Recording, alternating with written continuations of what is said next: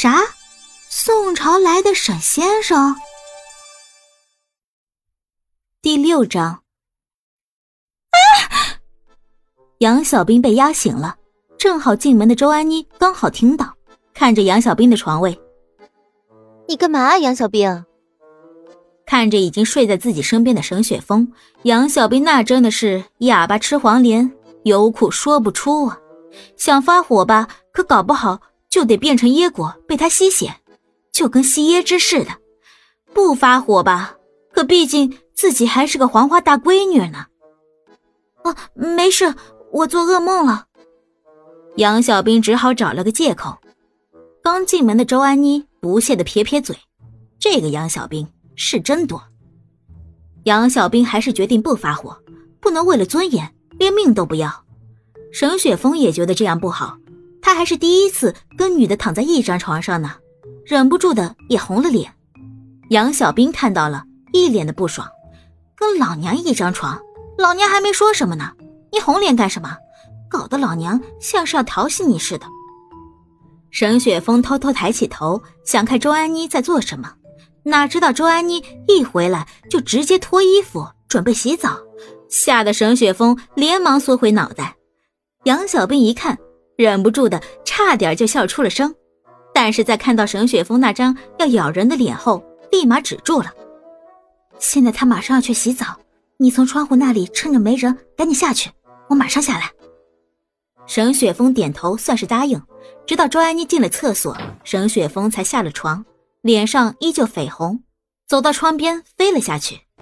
杨小兵这才摸了摸自己的脸，怎么感觉自己的脸也有点发烫了？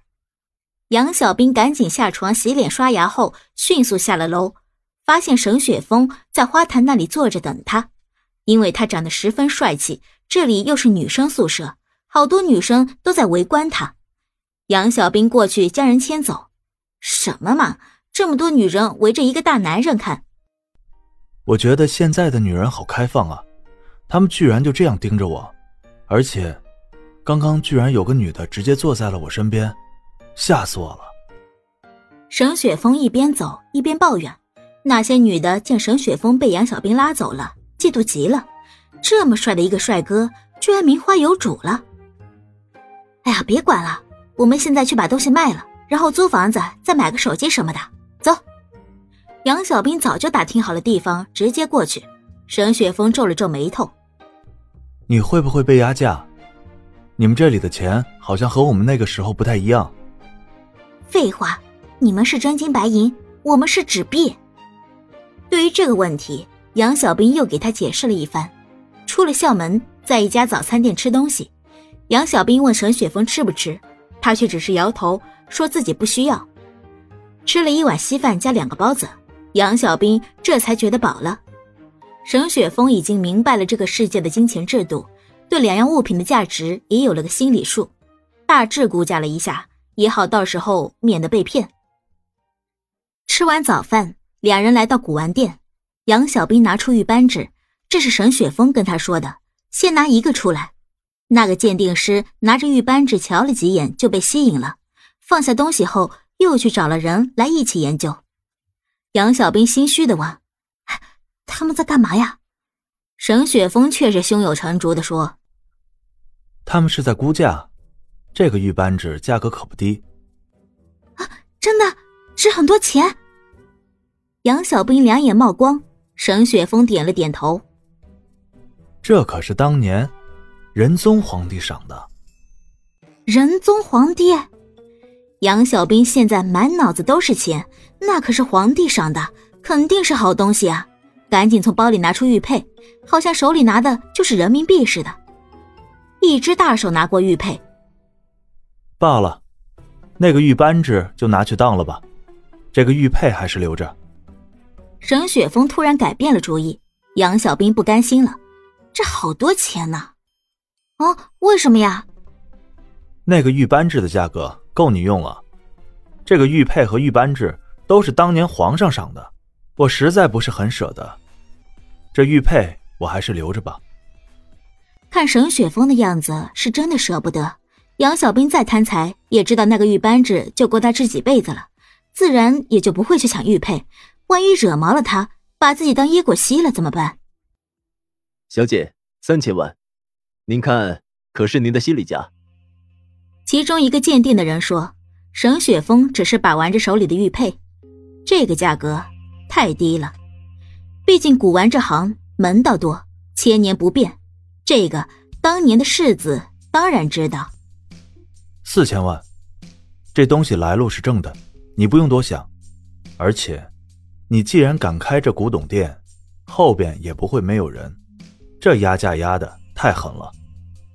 沈雪峰开口。明明温润的声音，硬是清冷。那个开口的人也愣住了。很明显，他看出了沈雪峰是行家，这个价开的正是在刀口上。这玉扳指是仁宗皇帝赏给蜀王的宝贝，扳指内圈有字。你要是识货，自然知道这宝贝的价值。沈雪峰再次开口，那人当然是知道这玉扳指的珍贵，不然也不会开三千万的价格。只是他没想到。来人居然这么精！那玉扳指的内圈他看过了，是嘉佑帝赐，这嘉佑是仁宗的年号。那人眼睛毒，一眼看到沈雪峰手里的玉佩。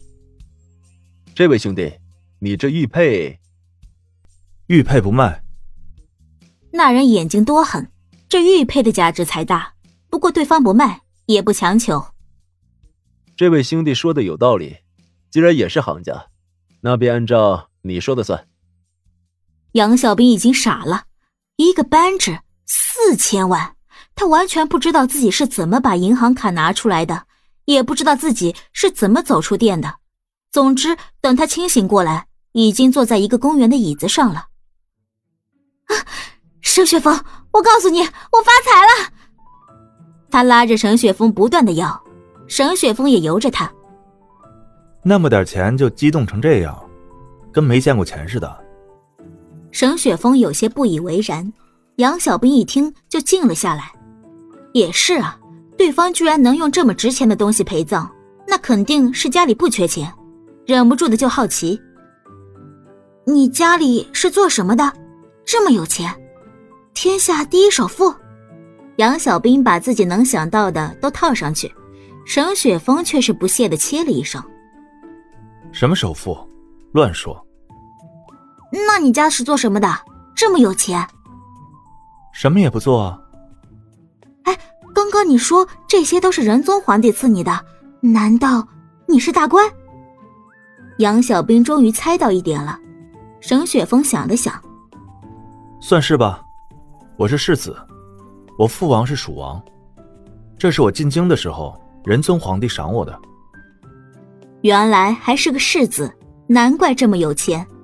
杨小兵心里这么一想，突然脑袋灵光一闪：“哎，那你岂不是知道很多古墓？”